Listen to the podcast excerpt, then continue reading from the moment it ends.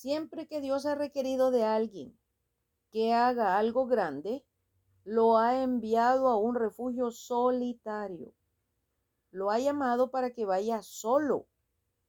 Cuán solitarios andaban los profetas de Israel.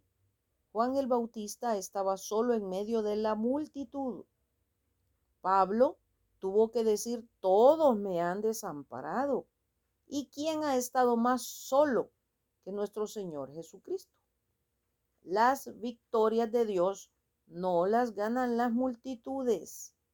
El hombre que se atreve a ir donde otros retroceden, se encontrará solo, pero verá la gloria de Dios. Gordon Watt.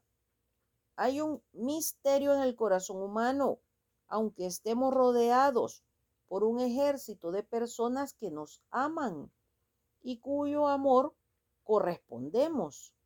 Hay momentos en que cada uno de nosotros tiene la sensación de absoluta soledad.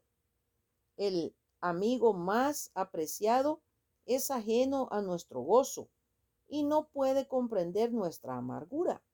Nadie puede entender realmente lo que pasa en nuestro corazón. Es el clamor que eleva cada uno en su tiempo, cuando vaga solitario. No importa cuál sea nuestra suerte, cada corazón, profundo misterio, debe vivir su vida interior en soledad.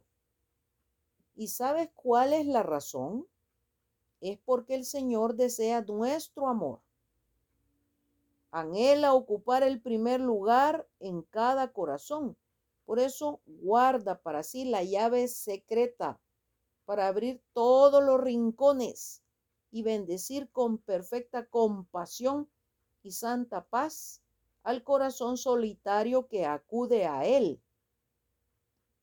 Por eso, cuando sientas esta soledad, tan por cierto que Jesús te dice, ven a mí.